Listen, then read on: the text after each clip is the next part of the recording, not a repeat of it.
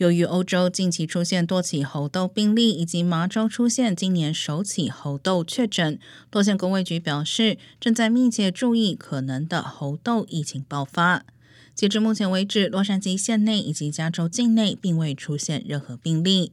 CDC 也称，美国境内爆发猴痘疫情的风险仍较低。卫生官员提醒，猴痘初期症状类似流感，但随后可能在脸部和身体上出现红疹。民众如果认为自己可能接触过猴痘病毒或出现类似症状，应该联络自己的家庭医生。